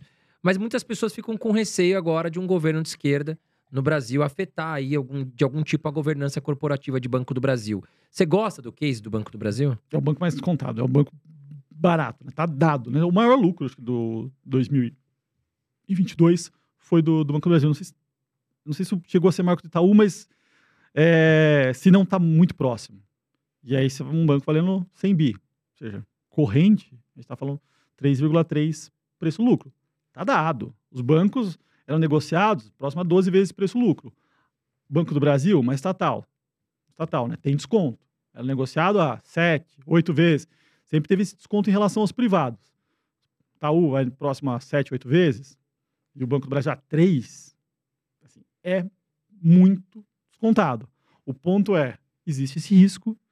E aí, a grande pergunta do investidor é, você quer correr o risco Lula de dar uma dedada nas estatais? Assim. E eu não, eu não corro. Assim, já corri risco estatal, hoje eu não me posiciono. Mas é muito assim, é o que vai, é, é a decisão do investidor é, não tem certo e errado, né? Como você quer montar na tua carteira, como você quer se posicionar. Eu não quero correr esse risco, porque um congresso um pouco mais duro, as empresas públicas viram as, as, as a, a forma mais fácil de tomar decisão. Putz, precisa destruir muito valor para não fazer sentido esse, esse, esse desconto. Mas, assim, eu como investidor ah, não quero ter gastrite por esse tipo de, eh, de risco. Vou ter por outros.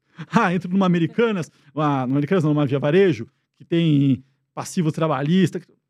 Entro. Tenho estômago para isso. Mas para alguns riscos eu não tenho. E aí o investidor se pergunta, assim, é o risco que eu quero tomar? Eu aceito tomar? E, e decide. Mas, assim, é muito barato. É muito barato mesmo. E uh, vamos falar um pouquinho de dividendos, porque todo mundo quer saber. Aliás, pessoal, vocês têm que estudar, tá? Porque assim, e alguns aqui, eu sei que vocês querem ter muita facilidade para descobrir qual vai ser a ação do ano, que vai crescer 300%, enfim.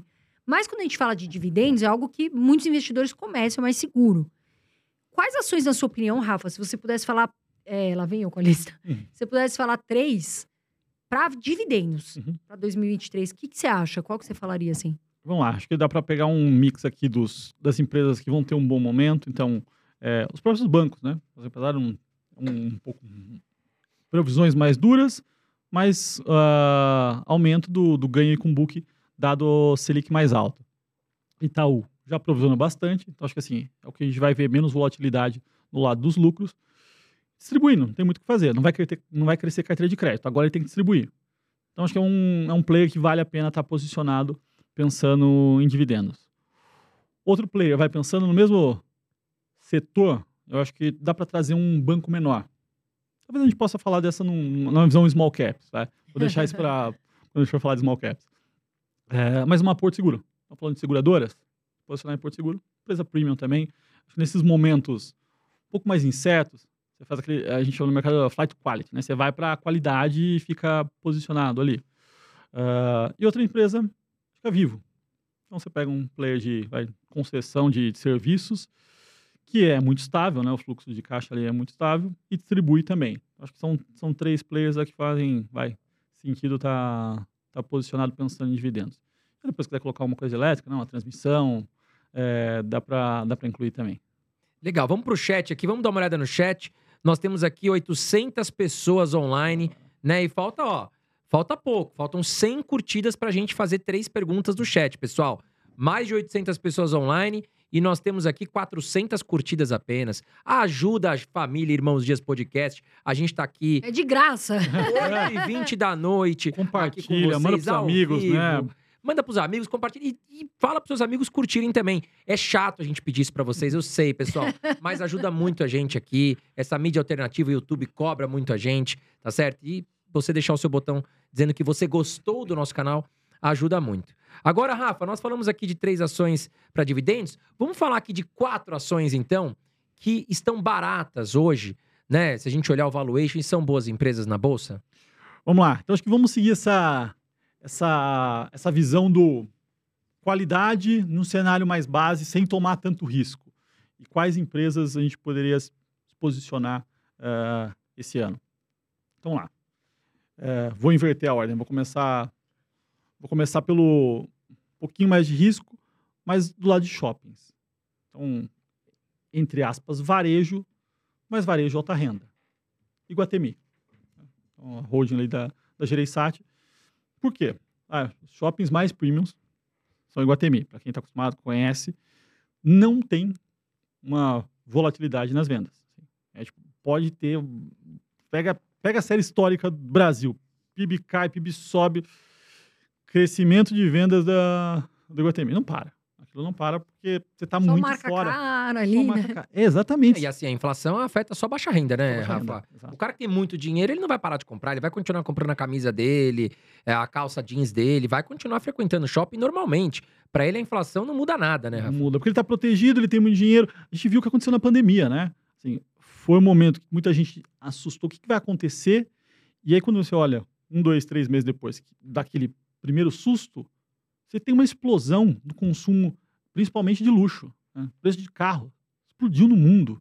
E carros mais de luxo, né? E, e vieram e ficaram no nível alto. Parte por questões dos componentes, parte porque as empresas entenderam que conseguem operar em outro nível de rentabilidade e no momento onde muita, o primeiro a intuição era o mundo vai a economia vai cair fortemente, mas não foi isso, né? O sentimento das pessoas é posso morrer a qualquer momento. Que, que eu estou fazendo com o meu dinheiro? Vou fazer alguma coisa para me servir no final das contas. E a gente viu o que aconteceu.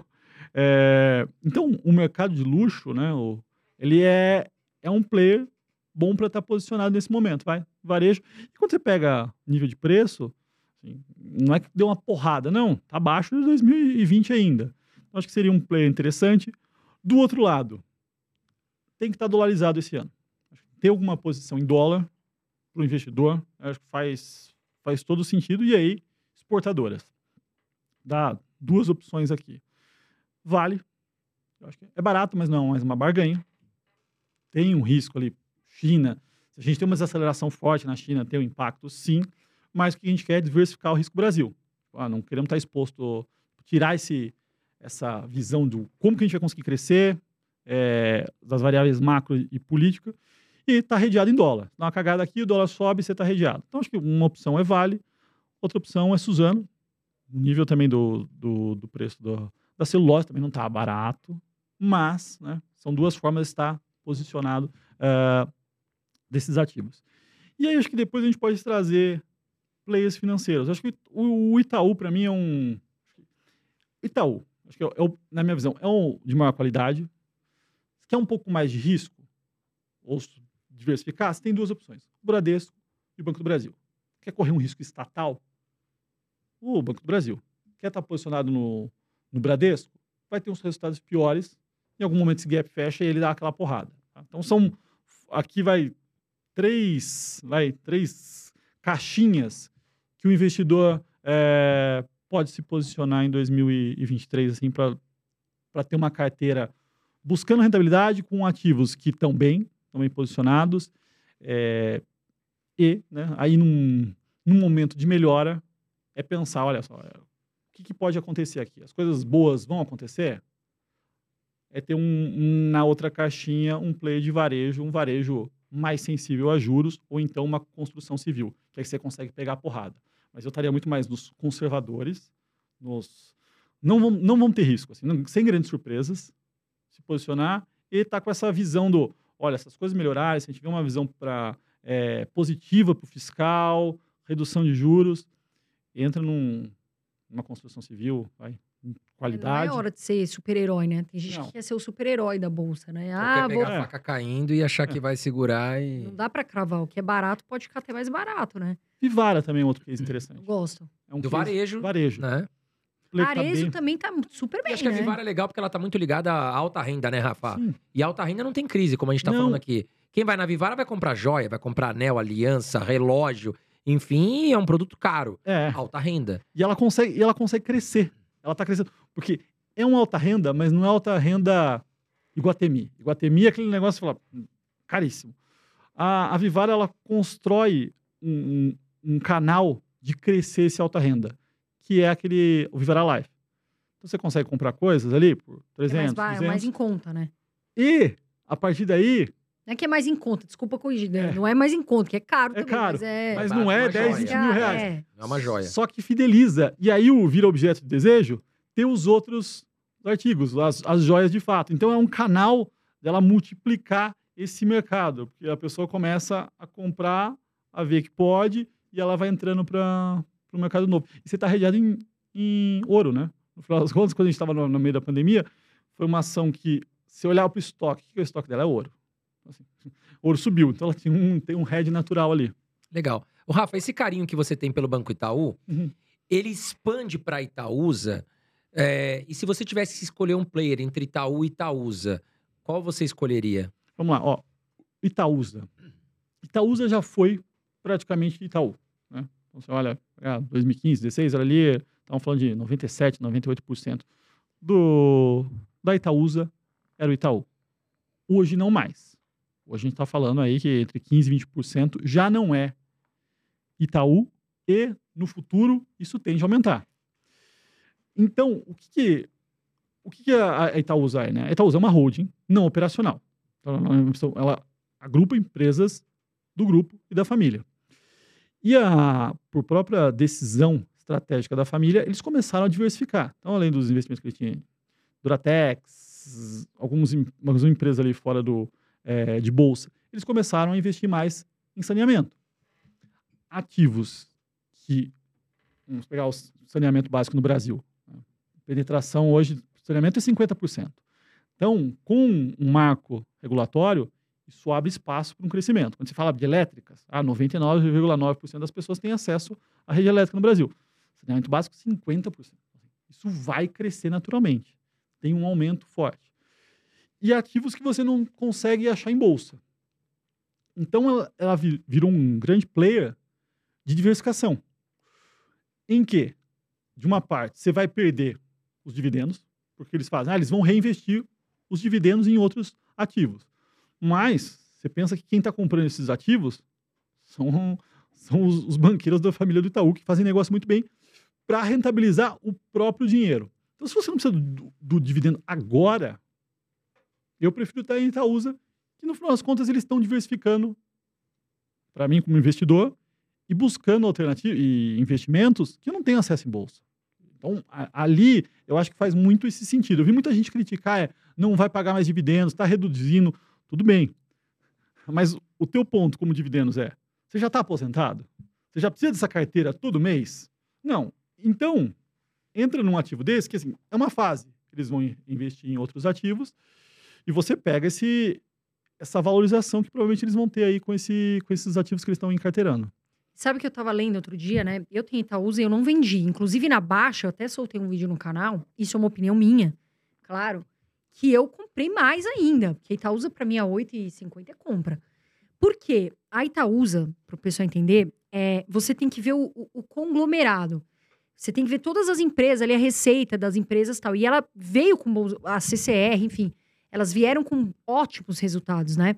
Então, isso ajuda a Itaúsa, sem dúvida.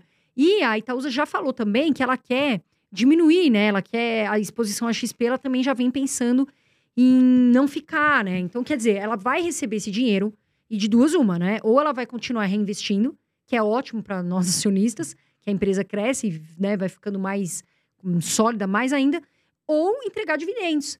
Então, eu acho que o pessoal que pensa assim, ah, vou vender Itaúsa porque ela pingava antes, agora não pinga, foi o que você falou, a visão de longo prazo. Porque de duas uma, eu acredito sim que a Itaúsa vai voltar a pagar dividendos. E, além disso, também essa questão de ver todas as empresas né? As empresas estão indo bem e ela diversificou muito bem. Então, para mim, Itaúsa é uma empresa, eu, Carol, não tiro da carteira. Não vejo sentido em vender. Foi o que você falou. O pessoal sai vendendo desesperado, né? Exato. Procurando o, o, como é que chama? O cofrinho de ouro, né?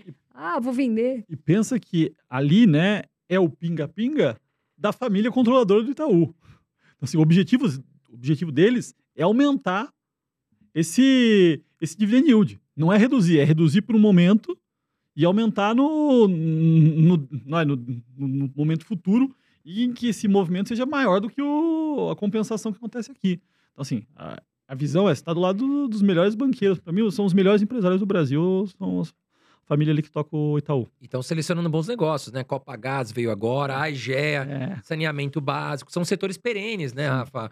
Então, para quem busca dividendos, nesse momento vai sofrer um pouco. Mas para quem busca crescimento de patrimônio e diversificação, a Itaúsa cabe muito bem. Né? Agora vamos pro chat aqui, porque nós batemos a nossa meta. Rafa, Boa, nós estamos com criaturas. 900 pessoas ao vivo e passamos de 500 curtidas. Então vamos trazer aqui, nós, a gente tem que se comprometer. Promessa é, é, a gente paga aqui, Promessa é é, dívida. É, Vamos lá. A Silvana Gomes perguntou da IRB se você acha que hoje, no momento, é um bom investimento. Ficaria de fora, viu? É um, é um ativo extremamente complicado, né? Eu já, já disse algumas vezes. Bom, ali de fato tivemos um problema de, de fraude contábil. Todo o, o para trás foi perdido, né? Então, assim, qual era, qual era a realidade, qual era o business que existiu da IRB? Ninguém sabe. Porque assim, as contas estavam fraudado, fizeram os ajustes, mas as, as pessoas que estavam ali fazendo a gestão não estão mais na empresa. Se você pensar, né? É um business de re- seguro. Então, assim, muita gente não entende, mas as seguradoras não ficam com, com risco. Elas compram um resseguro para não ficar com risco. Então, pensa, Porto Seguro, ela pegou um risco grande, ela vai repassar isso para uma, uma resseguradora. Não existe grandes, né, não existe uma quantidade grande de profissionais para ser um CEO ou, ou para suprir essa necessidade. Então, é extremamente complexo de pensar que os controladores Itaú e Bradesco não conseguiram ver essa fraude. Então, assim, é muito complexo. Não é, não é simples. É, por isso que deu essa margem de manobra para a gestão fazer esse tipo de, de medida. É um business que, na minha visão, vai continuar? Vai. É estratégico, é importante, mas eu não tenho, eu acho que a maioria das pessoas não tem a sensibilidade de saber qual o nível de rentabilidade da, da RB. Qual que é o nível fair? Qual que, qual que é o nível que ela deve operar? Não sei, não, não conseguiu se estabilizar, não, não tem clareza, a empre- e a, empresa também não, não consegue dar essa clareza, né? Não, não tem como, e para trás não existe. Então fica um case complicado de o que, que eu compro? Ah, eu co- compro uma, uma melhor, uma reestruturação, uma, um business voltando a ser rentável, sim, mas em que nível? Para justificar um valuation, tá? Assim, não, não consigo ter essas respostas, não consigo montar um case racional que me faça sentido. Eu fico de fora. Legal. Bom, muita gente falando aqui, né, da mesma ação, então, enfim. ah, o pessoal comentando bastante aqui da Sanepar, ó, o Pepper MX é, até comentou, Sanepar está em um patamar de preço impecável, né? Porque a gente tá falando, o Ítalo aqui falou, não, Sanepar, gosto muito, né? Eu queria saber da sua opinião. Sanepar, você gosta também, Rafa? Eu gosto, eu acho descontado, e é o case que a gente estava falando, né? Saneamento no Brasil tende a crescer muito. Sim. Então tem uma, uma questão aí de crescimento, né? Se pegar saneamento versus elétricas, saneamento vai crescer muito. É, Falta muito ainda, né, para melhorar. Metade da população não tem acesso a saneamento. A questão é questões regulatórias ainda. né? Vamos mexer de novo no marco regulatório? Vamos anular o marco regulatório do saneamento? Ou então as questões que tivemos né, com inadimplência ali, de perdão. Então tem esses fatores políticos que acabam atrapalhando a ação. Mas se aquela ação assim, olha, gosto, vou, quero carregar por um tempo, faz sentido, tá? Acho que tem que estar, tem que estar na cabeça é o que, que eu estou comprando, assim, o que, que eu espero o que, pode acontecer. É uma ação barata, é um mercado que é um setor que deve crescer muito no Brasil, tem risco político regulatório em algum nível, que pode trazer uma avó, umas chatices no curto prazo, mas olhando para o longo prazo, carrega. Agora vamos lá. O Rafael Francisco Mário Júnior aqui perguntando sobre a Clabin. Se você gosta de Clabin. Eu eu- vamos lá, né? Quando você fala de papel e celulose, é, eu prefiro estar exposto mais a, Suzana. é, a Suzano, porque Suzano é de fato a celulose pura, é exportação. Clabin é muito mais papel, caixa de papelão e mercado doméstico. Você pega o quê? Embalagem. Embalagem. É crescimento de economia, é crescimento de indústria. Tem uma, uma proxy de PIB, que, assim, que é, a- é a, é a variável que mostra como a economia está indo. Que, que acho que ninguém imagina, que é venda de papelão ondulado. É um, da- é um dos dados mais Pra importantes. prote- Eu não sabia disso É. também. Eu fui, ah, eu fui fazer uma mudança, você falou isso aí, eu lembrei. Aí tava lá o orçamento, aí tava lá, papelão do lado. Eu falei, mas que, por que isso? Aí eu- depois ele me explicou, pô, tem coisas que precisam de papelão do lado, algumas, como é que chama? É, alguns objetos e tal. Eu não sabia É disso. porque o papelão, E você é- pode ver, ele é é todo ondulado dentro. E aí tudo, praticamente tudo, tudo que você compra, vem em papelão do lado. Então você sabe se a economia está indo bem ou não pela quantidade de papelão que está sendo vendido. E como a gente está num ano, vai, um pouco mais difícil do lado do crescimento econômico, não é, assim, eu prefiro estar exposto num player, vai, global, que está exportando puramente celulose, redeado em dólar, do que Clabin. Mas é um bom ativo também, não é, assim, é questão de escolha. Muitas vezes, assim, ah, entre Clabin e, e Suzano. Ah, eu prefiro um pouco Suzano.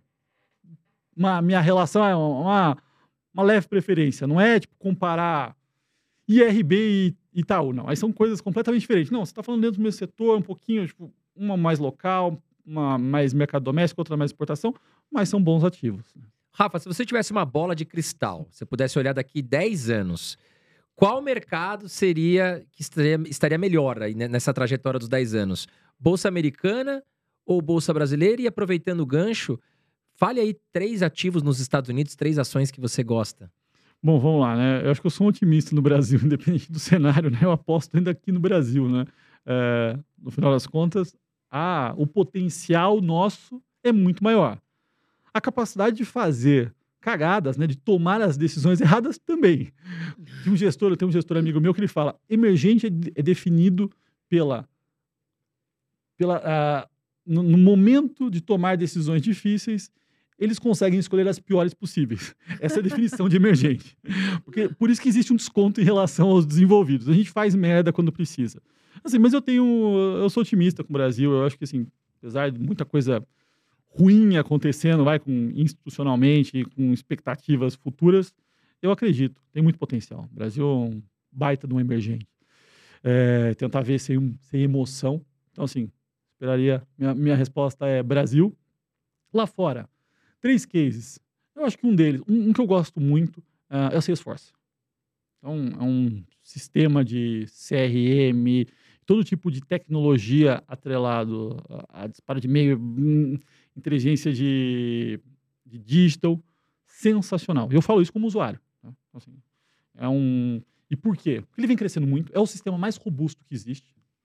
Existe um custo muito alto de transação. Então, para conseguir implementar sistemas da Salesforce, demora um ano, 18 meses para estar tá rodando redondo.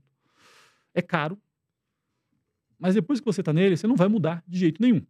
Não sei que você saia da uma empresa mude completamente, mas a, o custo de transação é, é, é, altíssimo. E foi o grande consolidador desse negócio. E é extremamente rentável. Tá? Então, com todo o crescimento, com toda a mudança que a gente tem hoje de digitalização, Acho que Salesforce, é, para mim, faz sentido. E aquele tech que não é negociado a múltiplos bizarros, aquelas loucuras. Não, tá tudo dentro da, da normalidade. Eu traria uma. Esqueci. É, Mercado Livre. Tá? Estamos pensando em ativos negociados lá fora. Ter uma exposição a e-commerce sem ter vai, um, um, ativo estressado, como a gente tem aqui, vai. Os três que são que estão listados aqui são, são ativos mais estressados. Amazon, também no mesmo, no mesmo sentido. Dá para colocar um Walt Disney, então um player completamente diferente, que está indo muito bem, teve mudança de gestão, é, que está inserido nesse crescimento novo, que a gente tem, a gente tem uma inflação forte de serviços, né? as pessoas estão buscando serviços, existe uma falta, e a Disney está inserido na, na ponta contrária, né? provendo esses serviços. Então, assim, gosto bastante uh, do player é, da, da Walt Disney. Eu acho que por último eu traria mais um, que é o Meta. Meta. E Berkshire, porque muita gente gosta, né? Ah, não paga dividendos, mas é uma baita empresa, né? É uma forma de estar posicionado no, no nosso amigo lá, obviamente. Nosso querido Warren Buffett, ele é. podia dar um dinheirinho pra gente, porque ele já, né, não precisa tanto. E é uma hold, né? Berkshire que é. investe é. grande parte da. Do, eu não sei se é, chega a 50%, mas grande parte aí da holding está posicionada em Apple, né? Eles que, que, que, eram bem tradicionais quanto aos seus investimentos em bancos, indústrias, apostaram aí na Apple e, claro, que ganharam muito com isso. Né? Agora, falando um pouquinho sobre fundos imobiliários, Rafa, uhum. é, qual é a sua opinião para 2023? Você está investindo?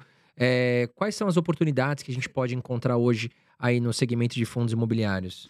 Vamos lá, acho que a gente tem que. Assim, gosto. É, faço uma ressalva. Não é reserva de emergência. Né? A gente alocou ali é, não é, tem risco. E como está tá posicionado. Né? Eu acho que uma, uma ponta importante é entender onde não tem, onde existe um risco menor, né? são nos ativos do lado do, de recebíveis. Então, afinal das contas, está comprando ali um crédito uh, imobiliário, que onde existe vai, uma forma um risco de crédito, mas não de flutuação de preço de ativo. Esse acho que é o, é o player seguro. Na outra parte, a gente temos aqui os ativos de pegar logística, uh, pegar shoppings. Eu acho que aí, né, pensando em logística, tem, tem valor. Nos três segmentos, lajes, shoppings e logísticas, eles têm valor bastante. Mas eles estão muito correlacionados com os ativos de bolsa. Né? Então, assim, o mercado olha para risco de forma igual. E ali e depende um pouco mais de putz, um trigger de queda de juros para começar a subir fortemente. Então é separar, olha, o que é mais conservador, o que eu posso estar posicionado, onde tem valor e eu posso me posicionar, e logística. A gente vê cada vez mais e-commerce crescendo. E a tendência, e cada vez mais precisa de logística, logística perto dos grandes centros urbanos, para conseguir chegar nesse nível de Mercado Livre, São Paulo, entrega no mesmo dia, ou então você pega para amanhã, você precisa de uma logística absurda. E isso tende a continuar. Cada vez mais a gente vai querer que entregue na, na hora. Isso vai exigir logística. Então, assim, está posicionado em galpões logísticos faz sentido, bons ativos, é, shoppings, assim, tem valor, mas a gente está naquele momento de as coisas estão patinando ainda, não, então tem que tomar cuidado para ver em que ativo está posicionado. E acho que Lages também, pensando em AAA, né? Então, assim, os, os edifícios tops. Faria nas... Lima, ali, Exato. aquele eixo. Que não, Paulo, não, tem, não, vai abaixar não o é. aluguelzinho, é. né? O pessoal vai voltar e as empresas e apanharam têm grana, muito né? imobiliários de laje, Sim, né, Rafa? Muito, muito, muito. Nos últimos anos, porque o pessoal achou que ia ficar em home office eterno e que as empresas nunca mais iam voltar a trabalhar de forma presencial. Mas isso aí foi acabou, comprovado né? que acabou. Vídeo uma hora para para vir do Itaim para os Jardins, né? Não, voltou a trabalhar, né? E até que eu acho bem bom, porque é ruim a gente é. ficar só. Não tem humanização com a equipe. E Galpão, outro dia até vou tocar nesse assunto, porque um amigo meu falou assim: ah, vou vender todo. Todos os meus fundos de Galpão que ele tinha na carteira, o Pedro, que ele, ele compra e vende, compra e vende. Eu nunca vi isso na minha vida. E ele muda de banco, tipo assim, ele. ele falando dele aqui, que engraçado. Ele tá no banco, daqui a um mês ele fala: não tô mais satisfeito vou trocar esse, esse gerente aqui, aí vai para outra corretora. Aí vai, eu falei, respira. Por quê? Galpão, ele também tem uma, um ponto positivo, que é as empresas, além do e-commerce, elas precisam de galpão que é bem localizado. E elas não vão sair daquele galpão, é muito complicado você pegar toda a sua logística, né, mudar tudo. Então, quer dizer, do galpão A para o B, tem todo um trabalho. Então, calma, se o galpão agora, né, os fundos às vezes sofrem ali, estão com vacância e tudo, né, ou seja, estão com um número ali bastante vago, eles vão voltar ao normal. Porque, pensa assim, a Magalu tem ali um galpão que está do lado dela, ali das, dos principais é, distribuidores, né? De onde ela distribui. Ela não vai ficar mudando de galpão A para B. Isso aí tem um puta de um trabalho. Custo, é um puta custo né? Então, gente, respira, porque o pessoal sai vendendo tudo, foi o que você falou. E outra, reserva de emergência. Rafa, você tocou num ponto que é fundamental, né, André? Porque assim, a pessoa fala, ah, outro dia mesmo, tava numa live, o menino falou, ah, mas eu não ponho mais em renda fixa, só ponho em fundo imobiliário em reserva. Não é para pôr, criatura. Não é para pôr em fundo. Ah, mas esse fundo aqui é mais oscilamentos. Quem falou isso falou uma tremenda bobagem. Então, por favor, não vão colocar lá em, em fundo imobiliário. É um... Agora vamos voltar aqui pro, pro chat. O pessoal aqui, ó, Adriana Dias tem até. Deve ser nossa prima aqui falando, né? Dias. Dias tem Francisco todo lugar. Gilmar falando aqui, perguntando sobre a movida. Aline Pereira, João Venâncio, boa noite para vocês. E quero fazer um convite para vocês. Vou aproveitar aqui para falar da nossa comunidade Eu Vivo de Dividendos. Então, todos vocês que estão aqui ao vivo com a gente, tá certo? Eu convido vocês a conhecer a nossa comunidade Eu Vivo de Dividendos. Tá no meu, no meu Instagram, tá no da Carol. Tem lá o link na bio e também vamos deixar aqui no link da descrição, tá? Mas se você colocar eu vivo de dividendos.com.br, você vai cair já no site. Lá você vai ter mais de 120 aulas para aprender a investir em ações, fundos imobiliários, ativos no exterior, planejamento financeiro, renda fixa, tá? Só que o forte da nossa comunidade é o contato diário que você vai ter comigo, com a Carol Dias aqui, onde nós estamos numa rede social específica para membros da comunidade e nós estamos ali tirando dúvidas das pessoas todos os dias. Inclusive, são centenas de pessoas ali conversando, compartilhando informações. É muito legal. Fora isso, tem carteira recomendada de ações e fundos imobiliários, tá bom? Tem aí acesso ao aplicativo Aquelu para fazer declaração de imposto de renda. São vários e vários bônus, tá? E o preço tá incrível, tá certo, pessoal? Dá uma olhadinha aqui na comunidade, tá? Você pode se inscrever aí, 997 reais, pode fazer em 12 pagamentos, tá bom? Você vai ter acesso a todos os bônus, toda assessoria comigo com a Carol. Tem mentoria em vídeo, duas por mês tá? Um total de 24 mentorias ao vivo em vídeo. Você vai ter contato com a gente, tirar suas dúvidas e convidados também que nós levamos aí para tirar sua dúvida, tá certo, pessoal? Bom, a Adriana Dias falou assim: se você gosta do setor agro, o que, que você acha das ações que nós temos hoje no mercado? Temos a Brasil Agro, né? Temos aí soja, temos. Tem o ah, Fiagro, né? Que agora é novo também. SLC, né? Vamos lá, acho que assim, gosto do. Vou falar setorialmente, tá? Acho que assim, é muito mais uma posição setorial. É, é um setor complexo, tá? Então, dentro da Levante a gente tem um monte de analista. Inclusive um focado nessa, nessas empresas. O pessoal acha que a gente entende das 150 empresas. Não. Fazer modelo, entender de 150 é, é extremamente complexo. Mas gosto. Eu acho que assim, é um, é um movimento que começou a crescer, inclusive, no Brasil. Né? A gente não tinha emissão de fiagro. Acho que tem um movimento aqui para acelerar muito esse, esse setor. Quando você pega nos últimos anos, deu porrada. Ah, a gente vive o que no mundo? Uma, um descasamento entre oferta e demanda é, de cereais, de todo tipo de commodity agrícola. A gente viu falta nesses últimos anos e né, existe uma dificuldade aqui na contraparte de ter um crescimento de oferta. Então, isso, acho que isso é o, é o grande desequilíbrio no mundo. Vai, o, o quando a gente fala de inflação, principalmente Europa e outros, outras regiões, é uma falta de oferta, assim, e oferta agro, oferta de commodities, muitos, muito em função daquela agenda é, ambientalista demais que destruiu a oferta, mas na contraparte não, as pessoas não pararam de consumir. E aí hoje o que você tem? A falta, e as pessoas querem continuar consumindo. Isso gerou inflação, e no final das contas, quem paga a inflação? Os mais pobres. Então, a, a- aquela... A, a beleza daquela, daquelas falas acabou gerando inflação para os mais pobres. Mas, no contexto geral, existe uma carência de oferta de agro no mundo. Então, assim, estar posicionado faz sentido. Brasil, acho que é importantíssimo. A gente só precisa... tipo, Tem os barulhos dessas invasões que começaram a ter de forma recorrente no Brasil, né? Não sei onde isso vai dar. Se é só um movimento aí para dar uma animada na, na base política ou se isso vai continuar mesmo, porque aí começa a ter uma instabilidade jurídica. Isso é preocupante. Acho que o grande ponto do Brasil é não podemos ter instabilidade jurídica.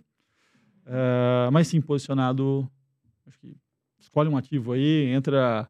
Tem, tem muita informação, a gente tem os researches nossos para escolher os melhores ativos aí para estar posicionado em, em agro. Legal. Movida, muita gente. Eu, eu vi bastante, assim, analista, enfim, falando de Movida.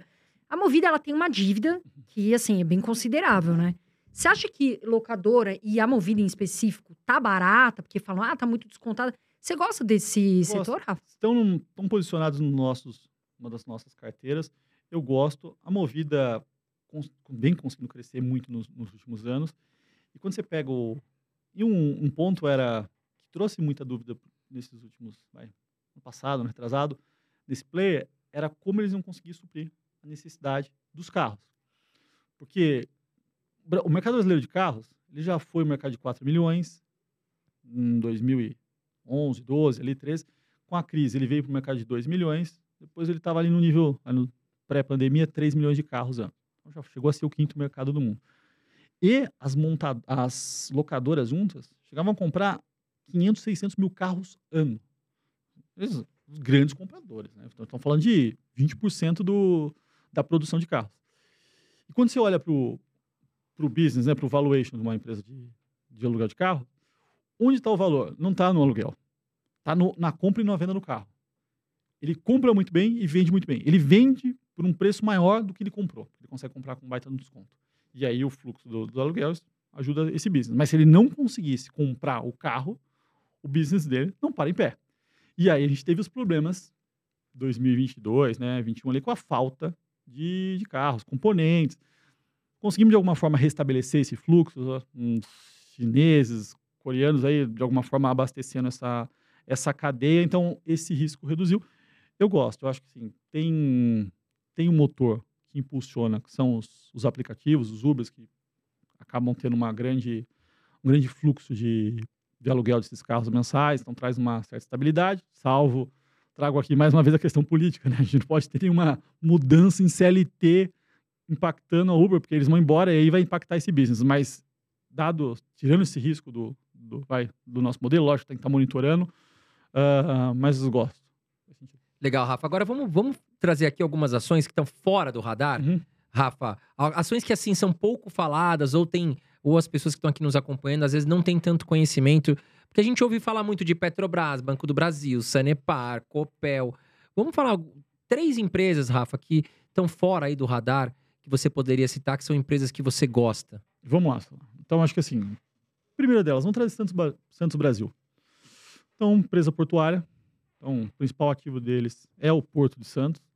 É o maior porto da América Latina, eh, onde eles têm o melhor posicionamento ali. É um player que cresce com o quê? Com comércio internacional. Exportação e importação. tá? Então, assim, se as coisas dão errado, nossa moeda se desvaloriza, ficamos mais atrativos, exportamos mais. A gente exporta muito mais é, commodities. Tá? Então, isso não consegue gerar tanto valor para a empresa, mas ajuda. Importação, a gente importa tecnologia, veículos, máquinas, tudo isso exige muito mais na transação ali dentro do porto, estocagem, isso gera um valor adicional. Mas é um business que vem crescendo fortemente, é, tem a- pode ter uma possível privatização dos portos, então isso ajuda. Eles estão expandindo, em 2020, no meio da pandemia, eles expandiram ali, estão fazendo é, CAPEX. É uma empresa caixa líquido, que eu gosto bastante, que vem crescendo. Então, acho que é um, é um ativo interessante e fora do radar, né? Você não, não tem a volatilidade de, de um varejo, nada disso. A gente está falando de, de comércio internacional ali, que opera muito bem. Então, acho que é um ativo que faz sentido. Outro ativo, um banco, mais um banco fora do radar. Pegar o Banco ABC. Um banco de Legal. crédito Gosto. pequeno.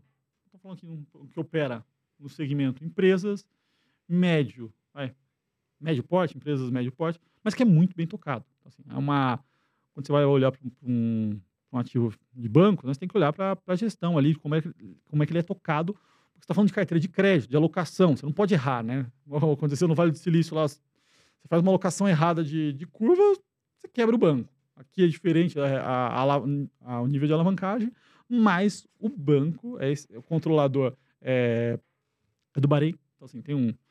Todo mundo fala, ah, é Aramco, o Banco Central da Líbia, mas eu acompanho o banco desde 2010, então, assim, tudo muito redondinho. É, e do lado de gestão de riscos, os caras são sensacionais. Tem, existe uma vantagem de um banco médio, que é, por exemplo, ah, uma, uma empresa grande com risco iminente de quebra. O banco grande tem que rolar. Tá, o Bradesco, ele não tem o que fazer. Se ele não rola uma dívida, ele faz a empresa quebrar e é sistêmico. Então, ele, tipo, ele rola e tenta. O banco pequeno, ele não, ele não rola. Ele fala, não quero mais. Porque o banco grande vai assumir esse risco. Então, tem algumas vantagens. Tá? É, e a gente vê um resultado do, do ABC crescendo aí nos últimos anos também. Um lucro aí, nos últimos trimestres, tem entregado um lucro próximo a 200 milhões de reais. assim, ó, é uma porrada para um banco com valor de mercado baixo. E o terceiro ativo, eu falei ABC. ABC. Santos, Brasil. É, posso fazer uma malha metal leve. Eu ia falar dela agora, porque eu vi você fazendo um. Eu ia falar agora, tirou da cabeça. Porque eu vi um vídeo seu completo falando dela. Eu ia falar, ah, você ainda gosta bastante, porque você falou, né, da questão de montadora, tudo, e eu fiquei assistindo esse vídeo seu. É um baita de um ativo. Então, assim, o que ela produz? Ou o que ela originalmente produzia? Pistão, cabeçote, tudo que é o core do motor de carro. Só existem três, ou existem três grandes eh, dessas no mundo. Então, uma, mais uma alemã, uma americana e ela. E a decisão de produzir um, um pistão ou ter um fornecedor é extremamente estratégico, não se muda. Eles estão na Alemanha, eles produzem hum, os projetos juntos com Audi, Volkswagen, Mercedes, e isso já sai casado para o resto do mundo. Ah, então, eles produzem pistão para Lamborghini, para Ferrari. Então, assim, um, Grandes é, se olhar na- né? Na- no carro da Ferrari da Fórmula 1, acho que tem, tem malha lá, tá, o- tá o símbolo da malha. Então, assim, é um negócio de tecnologia e eles vêm trabalhando para redução né, de, de, de consumo de, eh, de combustíveis há décadas. já. Então, todos os motores pequenos, os turbos compressores, eu lembro que eu ia para reunião com eles, eles já tinham, 2011, 12, lá eles iam mostrar os Passats lá, 1.4 turbo. Olha naquela época era tudo 2.0, não, a gente consegue gerar quase 200 cavalos nisso aqui. Então, eles sempre focados na redução, alemão, né, eh, de consumo. cada vez mais investindo em outras partes de refrigeração, de redução de, de consumo elétrico, né? motores elétricos. Então, assim, eles estão focados é, na redução e em algum momento, ah, os motores a combustão vão acabar? Em algum momento, sim, né? Acho que nos próximos 20 anos aí tende a reduzir bastante, mas eles já estão se posicionando do lado dos motores elétricos. Então, sim, né? gosto bastante. Paga bons dividendos Paga. também, né? Distribui bastante. Assim. Eu vi É. você falar no vídeo. Não, eles, eles tinham uma métrica de distribuir praticamente 90% dos lucros, que é uma fundação. É interessante essas empresas alemãs, né? É, porque ele pós Segunda Guerra, o que, que eles fizeram? Eles falaram, ah, todas as empresas que tinham controladores, virou tudo fundação. Os filhos não vão ter nada. Os filhos vão se virar. Caramba. Todas elas Bosch, tipo, valia bilhões. Não, mas não é fundação. Então é Pô, interessante. payout gigantesco, então, Gigantesco. pô, 90%.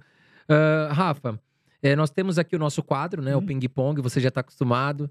A gente faz algumas perguntas aqui, o pessoal cobrando, o pessoal gosta bastante. Aliás, voltando aqui pro, né, pro nosso chat, Francisco perguntando aqui do Deva 11, né? Fala rapidinho aqui do Deva 11. O que, que aconteceu, pessoal? O Deva 11 é um fundo imobiliário aí de papel que investe em CRIs, que são certificados de recebíveis imobiliários.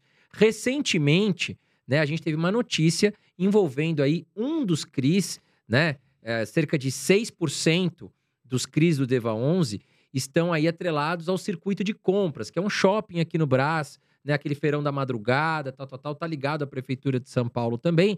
E no vencimento desse CRI, dessa parcela, não foi pago, tá? E aí isso gerou um caos no mercado, né? E, e- e conse- e, consequentemente, um efeito manada. Muitas pessoas saíram vendendo o papel do Deva 11, né? Sem nem entender o que está acontecendo. E isso aí forçou o quê? Uma força vendedora ficou muito maior do que a compradora.